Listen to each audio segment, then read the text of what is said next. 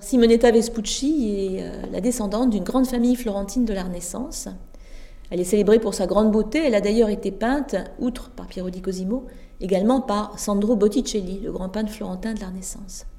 Cette jeune femme fait partie d'une grande famille florentine.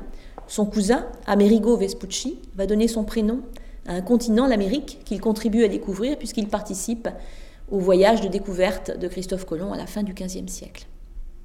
Cette jeune femme d'une grande beauté est la maîtresse du grand-duc de Toscane, Giuliano de Médicis, et elle mourra tragiquement à 23 ans d'une maladie brutale. En souvenir d'elle, le prince va commander à Piero di Cosimo un portrait qui évoque son destin tragique, avec notamment des arbres morts qui sont situés euh, devant elle, un ciel d'orage, et puis derrière elle, au contraire, son passé, la vie, avec des arbres couverts de feuilles et un ciel bleu. Donc elle se dirige vers euh, un abîme, elle se dirige vers la mort, bien évidemment. Et autre symbole, elle porte autour du cou le serpent de l'immortalité, euh, donc symbole néoplatonicien, qui est un symbole très fréquent à Florence à la fin du XVe siècle.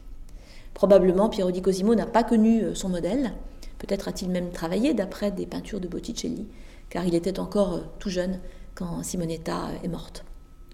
Alors ce tableau est connu pour être un des plus beaux portraits florentins de profil.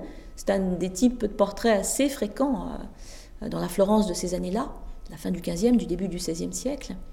Et euh, on voit le costume extrêmement riche que porte cette jeune femme, avec euh, un tissu, un tissu brodé extrêmement précieux qu'elle a autour des épaules, avec des perles et des bijoux entrelacés dans, sa coiffure. Alors elle a le front particulièrement haut et bombé. Il faut savoir que la mode parmi ces jeunes femmes de la Florence de la Renaissance était de se raser le haut du front, le départ du crâne pour avoir un front plus dégagé possible. C'était les canons de la beauté, donc au moment de la Renaissance à Florence.